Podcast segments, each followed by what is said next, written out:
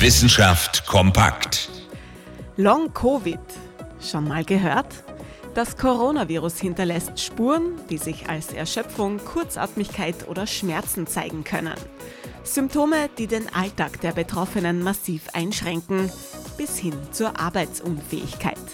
Höchste Zeit also, diesem lästigen Long-Covid auf die Spur zu kommen.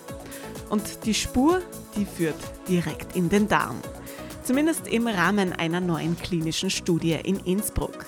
Dabei wurde erstmals gezeigt, Long-Covid korreliert mit Virusresten, die sich eben im Darm nachweisen lassen.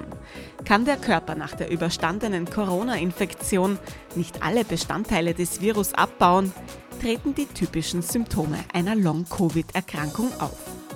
Keine Virusreste, kein Long-Covid. So lautet die umgekehrte Schlussfolgerung.